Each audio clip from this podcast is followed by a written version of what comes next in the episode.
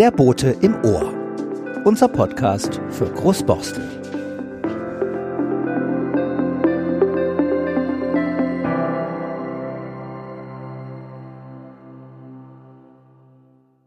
Liebe Borstler, 2020 war für uns alle ein Jahr, was riesengroße Herausforderungen für uns bedeutet hat.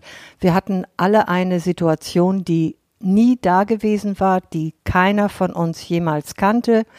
Wir waren bedroht durch eine Pandemie. Wir waren existenziell oft in unseren Berufen gefährdet. Und was das Schlimmste für viele war, wir waren gezwungen, nicht mehr gemeinsam uns zu treffen, zusammenzurücken, da wo es schwierig wurde, sondern wir sollten Abstand halten. Das war anstrengend, das hat vielen Menschen Angst gemacht und hat viele auch verunsichert. Aber jetzt 2021 gibt es doch Hoffnung, es gibt ein Licht am Ende des Tunnels, es gibt einen Impfstoff, der uns die Zuversicht gibt, dass wir doch in einiger Zeit wieder etwas normaler miteinander leben können. Und auch wenn es noch dauert, so ist das doch immerhin etwas, wo wir uns darauf konzentrieren können beim Durchhalten. Und deswegen wünsche ich allen und uns allen, dass wir dies neue Jahr mit ganz viel Zuversicht beginnen und bleiben Sie gesund, halten Sie durch und verlieren Sie nicht Ihre gute Laune. Das ist auch gut für die Gesundheit. Alles Liebe, Ulrike Zeising. Und nun viel Spaß beim Zuhören. Der Messerschmied von Großborstel. Der Weg zu Thorsten Nietzsche führt über das alte Strüver-Gelände. Rechts das klassische Pförtnergebäude, links der ehemalige Verwaltungstrakt. Vorbei an unzähligen Mojas, die hier elektrisch gefüttert werden müssen, und dann sollen wir abbiegen. Hier findet man die vergessene Welt der alten Arbeit, den welken Charme von Industriebauten mit ihrer unbeschreiblichen Patina. Ein kleines Hinweisschild zeigt, Schmiede. Wir biegen um die Ecke. Wir haben eine Verabredung mit dem Schmied.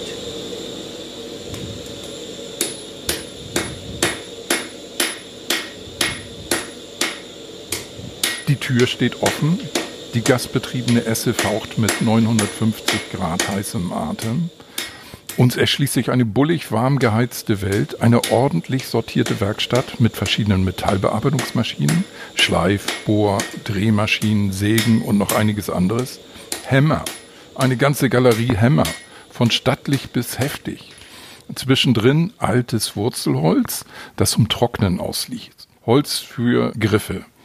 Und viele Utensilien, die ein Schmied braucht. In der Mitte Thorsten Nietzsche, der Schmied. 62 Jahre alt, Lederschürze, mittelschwerer Hammer in der rechten, Schmiedezange in der linken Hand, kräftige Arme, etwas Schweiß auf der Stirn von der Arbeit, die graublonden Haare hinten zusammengebunden.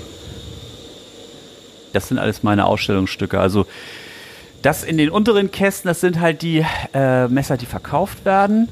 So, und oben, das sind eher so Versuche und äh, ja, so einfach, ähm, da habe ich ein bisschen rumprobiert. Und hier links, das sind die Messer von den, von den Schülern, von entweder von den Jugendlichen oder von laufenden Kursen. So, die, ja, die sind noch nicht fertig. Das ist im Prinzip so, eine, so ein halbfertig Board. Ja. Also du machst Kurse mit Schülern, äh, genau. müssen die bezahlen oder kommen Genau, also es ist immer eins zu eins mache ich das und maximal ein Ehepaar oder zwei sehr gute Freunde, also mehr als zwei macht keinen Sinn, weil man auch sehr, äh, man muss das schon sehr intensiv machen. Ne? Also man, man, also es gibt bestimmt äh, Kurse in, in, Süddeutschland, weiß ich das, äh, die haben dann sechs bis zehn Kursteilnehmer, aber das würde ich hier nicht machen wollen. Also das ist einfach zu intensiv. Machst du immer Messer oder machst du auch ja, andere doch. Sachen? Nee, eigentlich nur Messer. Und zwar eigentlich nur Kochmesser. Manchmal kommen dann irgendwie Jäger oder äh, ja, so Männer, die wollen dann unbedingt so ein Outdoor-Messer oder so. Das mache ich eigentlich sehr ungern. Mhm. Weil ich, ich, ich äh, also mit Outdoor-Messern kann ich selber so gar nichts anfangen. Ähm, aber so Kochmesser finde ich einfach schön, so auch als Objekt oder man, und man kann da was anfangen mit. Man kann jeden Tag damit was machen. Und, und das war eigentlich so meine Intention bei dieser ganzen Sache. Also ich habe so, ein- so ein Messer mal in der Hand gehabt, so ein geschmiedetes Messer, da war ich noch in Süddeutschland, ne? Und habe gedacht, man hat Holz, man hat Metall, man hat also die Formen, die verschiedenen Formen und das finde ich halt spannend. Du warst in Süddeutschland, in Garmisch-Partenkirchen, Nee, in Berchtesgaden. Berchtesgaden. Zwei Jahre. Und dort bist du auf die Schmiede gekommen? Oder? Genau, da bin ich im Prinzip auf die Schmiede gekommen. Da gab es einen Kunstschmied, der Erich Schwab. Der, äh, ja, das war so ein Eigenbrötler, aber der hat also ganz tolle Arbeiten gemacht und da habe ich dann so im Prinzip so ein Praktikum gemacht. Also der hat mich dann selten zwar an die richtigen Sachen gelassen, weil er wirklich so ein Eigenbrötler war, aber genau, das hat aber Spaß gemacht. Und da habe ich so das, ja, Und dann hast du gedacht, aus deinem Hobby wird ein Beruf? Oder wie Ja, bist du aus hier? meinem, genau, also aus dieser ganzen Sache, die, die hat mich so fasziniert, weil man, man stellt eben was her, von, also mit den eigenen Händen und man, man hat eben mit diesem Holz, mit dem Griff, man hat mit diesen Formen zu tun, mit dem Design und mit dem, das kann man verändern und man kann also dafür, also für mich sind das immer so kleine Kunstwerke mit dem Alltagswert. Also das benutzt man jeden Tag. Und das höre ich dann auch immer von den äh, die mit so einem Messer nach dem Kurs nach Hause gehen. Also das sind ja hochwertige Messer am Ende. Also ich lasse sie ja nicht alleine und lasse sie da ein Messer schmieden. Also die gehen wirklich mit einem super tollen Messer nach Hause. Und ich kriege dann auch immer die Rückmeldung eben, ne, so dass die ja das täglich benutzen. Als wir telefoniert hatten, äh, sagtest du, du gehst noch in eine Schule. War das so? Ja, ich bin, also ich mache äh, ähm, äh, für die fünfte Klasse in äh, Ottensen mache ich zweimal die Woche äh, Arbeitslehre in Ah. Metall. Ne? Also das Schön. sind so, so ja, 16 Schüler und ja, die sind auch sehr eigenwillig mit, mit, mit 10, 11 Jahren, aber das macht Spaß. Also wir sind jetzt hier, muss ich jetzt äh, sieben Jahre ungefähr, also mit der, mit der, mit meiner Firma und eben diese Werkstatt wurde dann so peu à peu umgewandelt. Und deine Firma Ja. heißt? Die Firma ist Robworks, Höhenarbeiten und äh, ja, Und das ist hier die Messerschmiede. das, das, das war im Prinzip erst das Lager. Ähm, und die habe ich dann, das Lager habe ich dann so ein bisschen mehr und mehr ausgelagert und habe dann das Ganze hier zu, zu 70 Prozent zur Werkstatt äh, umgebaut. Tja, was man hier sieht, ist ja auch Ja. wirklich beeindruckend. Schleifgeräte, Ja. die Esse. Die Ambosse. Das ist zum Beispiel ein ganz alter Amboss, der ist so ungefähr 150 Jahre alt. Das war einer der wenigen, die ich noch in, in Schleswig-Holstein dann bekommen habe. Also ich meine, ich will mich jetzt wirklich nicht mit dem Schmied vergleichen. Also ich bin Messerschmied Ja. und ich schmiede Kochmesser. Also das ist nochmal, ich habe größte Achtung vor diesen Schmieden, die auch jetzt in Süddeutschland hier, der, der Erich Schwab, was der gebaut hat. Also das, das war ein Meister, also der äh, War ohne- eher Kunstschmiede. Dann, ja, ne? Kunstschmied, aber trotzdem auch, wenn man den äh, einen Flug dahin gelegt hat, dann Ja, hat er den auch die gemacht. repariert. Also ich Die ganzen mal, Landmaschinen, genau. Eine, eine Schmiede war ja früher für die Bauern. Äh, die hatte, da hat ja jeder eine Schmiede gehabt. Ja. Weil das wurde ja alles. Aber trotzdem ist Messerschmiede ja auch was Besonderes. Die sollen ja auch ein bisschen halten. Das, Genau. Man soll damit was anfangen Ja, können. Die genau. sollen scharf bleiben. Ja, das ist schon was Besonderes, das stimmt. Ja. Angefangen hat Thorsten mit kleinen Aufträgen. Da kamen viele, die ihr liebgewordenes Messer wieder aufmöbeln wollten, zum Beispiel neue Griffe brauchten. Hochwertige Griffe zu gestalten ist ein Lieblingsthema geblieben. Aber heute fertigt er mit seinen Kunden gemeinsam hochwertige Messer, von der Klinge bis zum Griff. Im Internet verkaufen möchte er die übrigens nicht. Die Menschen sollen zu ihm kommen. Das hat sich herumgesprochen, und wer so plötzlich alles vor der Schmiede steht, das wundert ihn manchmal selbst. Also das ist äh, abenteuerlich. Also hier stand irgendwann mal ein Omani mit seinem Übersetzer hier vor der Tür. Und die Übersetzerin, die selbst Palästinenserin war, aber schon seit 20 Jahren in Deutschland wohnt, meinte ja, der, der Sulayam, der würde gerne hier, der ist auf Besuch in Hamburg und würde gern hier Messer bauen. So, also, pff, ist ganz verrückt. Wenn jetzt jemand sagt, ich möchte meinem Ehemann, weil er so ein Messerfanatiker ist, einen Messerkursus schenken, Ja. wie viel Zeit muss er kalkulieren und wie viel Geld muss er in die Tasche stecken? Äh, die, das kostet 640 Euro, sind drei Termine. Ähm, die kann man im Prinzip, äh, dadurch, dass es eins zu eins ist, auch frei wählen. Ne? Also ich fange gerne an einem Samstag an, ähm, weil das ist der längste Termin und dann kann man das entweder unter der Woche zwei Termine machen oder wieder am Wochenende. Also das ist so frei wählbar. Ja, dann würde ich das gerne mal sehen, wie das so sich anfühlt, wenn man aufs Eisen schlägt. Ja, dann machen wir mal die Esse wieder an. Uwe wird jetzt ausgerüstet. Schwere Lederschürze, Handschuhe.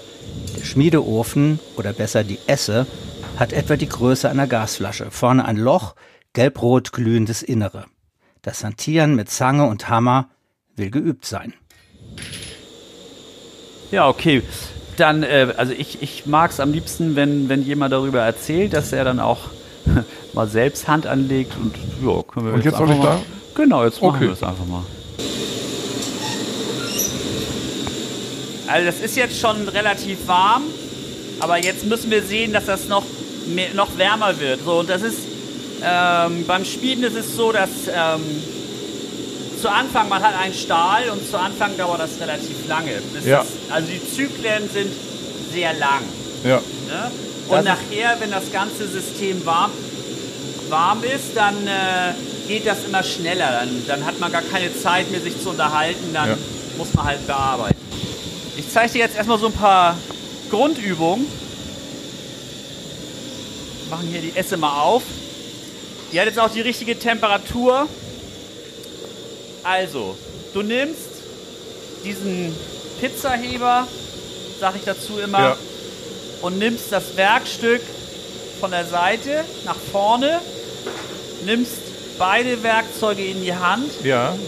Das liegt grundsätzlich nach dem Hämmern immer so. Nimmst das Werkstück und haust nur einfach mal drauf. Ja. Okay. Uwe nimmt sein Werkstück. Ein ordentliches Stück Flachstahl, drei oder vier Millimeter stark, vier Zentimeter breit etwa, 20 lang und hält es in die 900 Grad heiße Esse. Greift es, legt es auf den großen alten Amboss und fängt an der Spitze an zu hämmern. Dreht das Eisen und klopft es breiter, auch wenn es nicht gleich beim ersten Versuch klappt. Und jetzt mit der Zange nehmen. Bist du Linkshänder? Nee. Dann musst du es andersrum. Ja. Und jetzt nehme ich den mit der Zange. Genau. Und einmal raufklopfen. Na, nicht so. Immer schön flach halten. Gut. So, und wieder rein in den Ofen. In die Esse. So, weiter rein.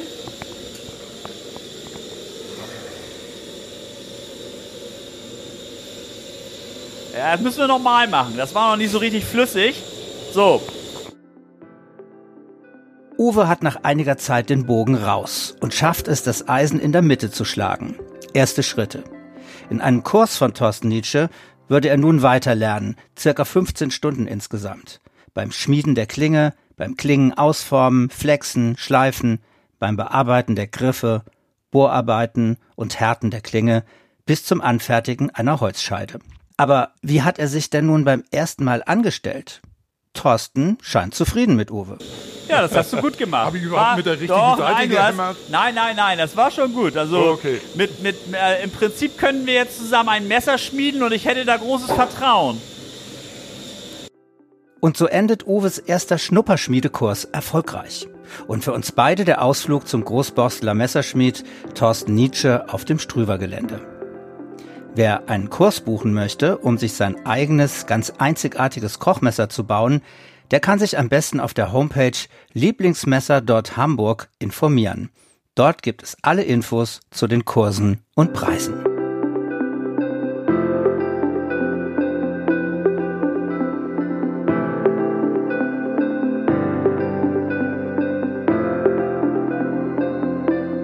Die ABC-Apotheke hört auf.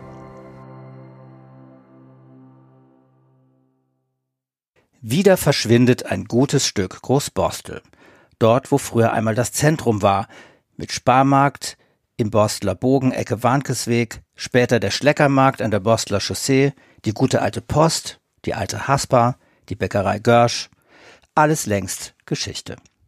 Und nun auch noch die ABC-Apotheke von Claudia und Stefan Berg. Warum die Politik aus der Sicht eines Apothekers versagt hat, was uns in Großborstel an medizinischer Versorgung fehlt und warum der Internethandel zur Entscheidung aufzuhören beigetragen hat, mit Stefan Berg haben wir uns zum Abschiedsinterview getroffen.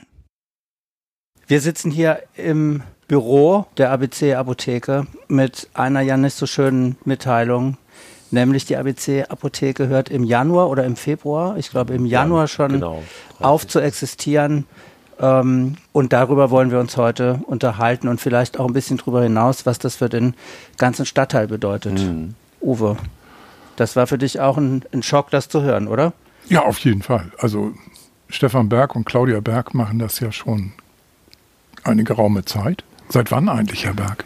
Äh, meine Frau ist angestellt hier seit 1988 in der ABC Apotheke. Seit 88. Ja. So, so, lange wohne ich noch nicht in Großborstel, aber solange ich hier wohne, über 20 Jahre, ist es äh, tatsächlich so, dass das immer unser Anlaufpunkt war. Ja. Ne?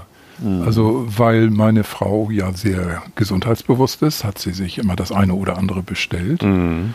Und sie sagte dann, Uwe, auf dem Weg, bringst mir noch was mit aus der Apotheke, muss ich aber beeilen, bald ist Mittagspause. Ja, ja genau. Die Mittagspause haben wir klassisch hier noch, äh, genau, im Programm sozusagen, das ist noch übernommen worden von unserem Vorgänger. Das ist ja, also Pause ist eigentlich das richtige Wort, weil wir eigentlich genug zu tun haben. Auch naja, wenn man den ganzen Tag im Laden steht. Ja, genau. Es ist dann genug äh, ja, ja. Rezepturen zu machen oder äh, ab, abrechnungstechnisch einiges ja. zu tun. Wir sind ganz froh, dass wir anderthalb Stunden dann keinen Kundenverkehr haben. Ja. Mhm. Also über 30 Jahre in Großborstel und davor hatten Sie ja, nee, äh, da sind Sie als Angestellte angefangen. Ja, genau. Meine Frau ist 88 als Angestellte angefangen, ja. aber ich ein Jahr in Kanada und habe da auch, äh, auch Pharmazie-Examen gemacht. Und bin in dann, Kanada? Ja, ah, ja, das war eine interessante Zeit. Und dann bin ich genau zurückgekommen und dann waren wir eine Zeit lang auch gemeinsam angestellt hier bei unserem alten Chef und haben dann so ein bisschen Jobsharing dann auch machen können, auch als unsere beiden Kinder dann äh, in Abständen geboren wurden. Und dann, genau, dann haben wir das bis 97 ja, als Angestellte. Also so gemacht. fast zehn Jahre, ne? Genau. Und 97 haben wir dann die Apotheke zunächst als Pächter dann übernommen. Mhm. unserem alten Chef. Genau. Aber Sie sind dann schon angefangen mit der Perspektive, dass das mal was werden könnte, als ja, genau, das zu übernehmen. Das, ja, ne? genau, ja. ja. Unser alter Chef war sonst auch äh, ja, wie, wie konservativ. Hieß, wie hieß der noch? Herr Bugil. Herr Bugil, den werden viele Großbaustler noch Mit kennen. Sicherheit, genau. Der ja. ist ja 1980 hier in, die, in diese Räume gezogen. Ja. Das war ja vorher die Hamburger Sparkasse, die hier drin war. Mhm. Und als die dann eben runtergezogen sind, äh, die Borstler Chaussee ist dann hier 1980 die Apotheke reingekommen. Die lag ja. vorher um die Ecke im Borstler Bogen. Genau, das hatte Herr Bugil dann gemacht. Und dann hatten wir aber, genau, praktisch 88, 89 äh, schon dann mit der Option angefangen, das eventuell zu übernehmen. Gesundheitspolitisch war das ja so eine Umbruchszeit. Also die jungen Leute, sage ich mal in ja. Anführungsstrichen, die hatten ja noch was vor, gesundheitspolitisch in Hamburg oder überhaupt ja. europaweit ja. Äh, was zu verändern. Waren Sie dabei? Ja, doch, da war ich dabei. Es gab also durchaus oder gibt immer noch einen äh, Verein von Apothekern und Apothekerinnen. Wie heißt der? Der heißt VDPP, das heißt, er bezieht sich eigentlich nicht nur auf Apotheker, äh, Apothekerinnen, sondern allgemein auf Pharmazie und hatte auch immer die Idee, äh, dieses Bild der Pharmazie in sozialer Verantwortung auch stärker zu betonen und äh, war da oder ist da auch immer politisch aktiv gewesen, auch zu gucken, ob es vielleicht auch andere Strukturen gibt, die denkbar wären eben die Apotheke nicht als, als wirtschaftliches Unternehmen, sondern vielleicht im Rahmen äh, einer, einer Kommune auch äh, zu betreiben, der Apotheke als kommunaler Angestellter sozusagen. Das fand ich immer sehr, sehr spannend, solche Gedanken. Hat sich ja nun leider nicht verwirklicht? Nee, das war sowohl äh, in der Politik nicht so angesagt, aber auch äh, innerhalb der Apothekerschaft äh, nicht mehrheitsfähig, sag ich mal. Hm. Sie geben ja die Apotheke auf, weil Sie keinen Nachfolger gefunden haben. Was waren die Gründe, warum es keinen Nachfolger gegeben hat? Ja, also das sind äh, einmal, ich würde sagen mal allgemeine Gründe, die für äh, Apotheken kleiner und mittlerer Größe insgesamt gelten und einmal Gründe, die jetzt ein bisschen hier mit der Situation vor Ort zu tun haben. Also allgemein ist es eben so, dass äh, für Pharmazeuten, die Idee haben, selbstständig zu werden, äh, im Grunde die Schwelle immer höher wird, weil sie als Angestellte eigentlich im Moment relativ gute Bedingungen haben. Und der Schritt in die Selbstständigkeit, ja, ist natürlich dann immer mit einem gewissen Risiko verbunden. Und da ist so insgesamt, der hat sich natürlich schon der wirtschaftliche Rahmen die letzten Jahre, insbesondere auch durch den Versandhandel, doch zum Nachteil entwickelt. Es sind eigentlich in den meisten Standorten, auch in Hamburg, sind die Zahlen insgesamt eher, eher rückläufig. Man kann ja so ein bisschen überspitzt sagen, dass jeder ältere Mensch, der abtritt, im Grunde natürlich nicht, nicht gleichwertig äh, unter äh, Umsatzaspekten dann ersetzt wird, weil natürlich von den Jüngeren doch sehr viele auch im Internet unterwegs sind. Und da hat die Politik es auch in, in, in unserem Bereich eigentlich versäumt, nach meiner Überzeugung eben die Strukturen vor Ort zu schützen, indem eben äh, ja im Grunde die, die notwendigen gesetzlichen Schritte, die das hätten einleiten können, nicht stattgefunden mhm. haben. Im Verbot vom Versandhandel, der eigentlich notwendig gewesen wäre. Es wird dann oft ja die wohnortnahe Versorgung dann beschworen in Sonntagsreden von der Politik, aber äh, letztendlich werden die politischen Entscheidungen, die das dann auch äh, garantieren oder verbessern würden, die, die, äh, die lokale Versorgung, äh, die, werden dann leider nicht, nicht so entschieden. Ähm, das macht das Leben natürlich insgesamt für Apotheken schon schwerer. Wir haben natürlich äh, das Problem, dass all die Menschen, die auch mehr Beratung brauchen, äh, also zum Beispiel ältere Menschen oder auch jetzt viele von denen, die neu nach Deutschland gekommen sind und die Sprache nicht richtig beherrschen, da ist natürlich der Erklärungsbedarf einfach größer. Das heißt, das nimmt in der äh, Apotheke vor Ort die letzten Jahre immer mehr Zeit in Anspruch. Ist ja im Grunde was, was Tolles, auch das, was man ja eigentlich ursprünglich auch als jemand, der in einem Gesundheitsberuf tätig ist, ja auch sich gewünscht hat. Macht aber natürlich die wirtschaftliche Situation nicht unbedingt einfacher, aber das kostet natürlich viel Zeit, die dann manchmal schwer zu erbringen ist. Gerade wenn die schnellen Vorgänge eher wegfallen, weil die dann häufig beim Versandhandel landen, mhm. äh, bei jüngeren und mittleren, äh, mittelalteren Patienten. Das ist halt allgemein ein Problem, äh, was den, den Versandhandel betrifft. Und Sie fragten, äh, was hier in Großborstel dann dazu kam, ist auch die, ja, auch die Situation mit den Ärzten. Wir haben natürlich, klar, als Apotheken klassisch eine große Abhängigkeit von den Ärzten. Das ist in Großborstel eben ja die auch relativ äh, eher dünn gesät, die, die Ärzteschaft. Wir haben ja die beiden größeren Doppelpraxen hier in Großborstel. Was uns natürlich auch fehlen, sind äh, Fachärzte, die dann leider meistens ja dann äh, in Eppendorf oder Niendorf sind. Und äh, klar, da landen dann natürlich auch viele Rezepte. Obwohl, wir haben ja jetzt eine, eine Orthopädiepraxis ja. neu, da haben Sie mich darauf aufmerksam ja. gemacht. Von der habe ich allerdings bislang noch nichts weiter gehört. So im nee. Stadtteil, die sind wohl, haben sich vor einem Monat etabliert. Genau. Das wäre ja für diesen Standort eigentlich auch gut gewesen. Aber nun wird die Hubertus Apotheke davon profitieren. Ja, also wird sie mit Sicherheit, genau. Ja. Das ist, äh, glaube ich, auch ja, eine sehr interessante Praxis, die ja auch im Namen sogar äh, Orthopädiezentrum Großborstel ausdrücklich äh, so äh, das auch so benannt haben. Ja, nee, das ist zu hoffen, dass da auch ein bisschen Belebung dann eintritt. Mhm. Sind Sie denn froh aufzuhören? Also es ist ein lachendes, ein weinendes Auge. Also ausschlaggebend waren jetzt äh, eben gesundheitliche und persönliche Gründe bei uns in der Familie mit, mit Eltern, die, die äh, im Grunde ja, Pflegefälle sind und stärkere Betreuung brauchen dass für uns das schwer ist, das in der Selbstständigkeit zu realisieren. Ähm, insofern ist, ja, sind das halt Zwänge, die sich jetzt äh, privat ergeben haben. Aber klar, und die Verbundenheit von uns mit dem Stadtteil über die Jahre ist natürlich auch groß und das ist ein, ja, ein, kein leichter Abschied. Sie sind ja im Ehrenrat des Kommunalvereins. Wollen Sie denn da weiterbleiben? Ja, doch, da bleibe ich gerne das weiter. Das, Nein, das mache ich, mache ich gerne und äh, nee, also das äh, ist für mich auch ja, ein gutes Gefühl, wenn da noch so eine Verbindung durchaus besteht. Und klar, nach 30 Jahren ist ja auch das Interesse am Stadtteil äh, ungebrochen, auch wenn man jetzt vielleicht nicht mehr hier vor Ort ist, aber eben auch die Entwicklung die sich ja die, die letzten Jahre hier ja nicht nur angebahnt hat, sondern ja auch vonstatten gegangen ist, die beobachten wir natürlich auch, auch gerne weiter. Ähm, jetzt kann Ihre Frau heute leider nicht dabei sein. Äh, herzliche Grüße an Sie. Äh, was hat sie dann vor ab 1.2.?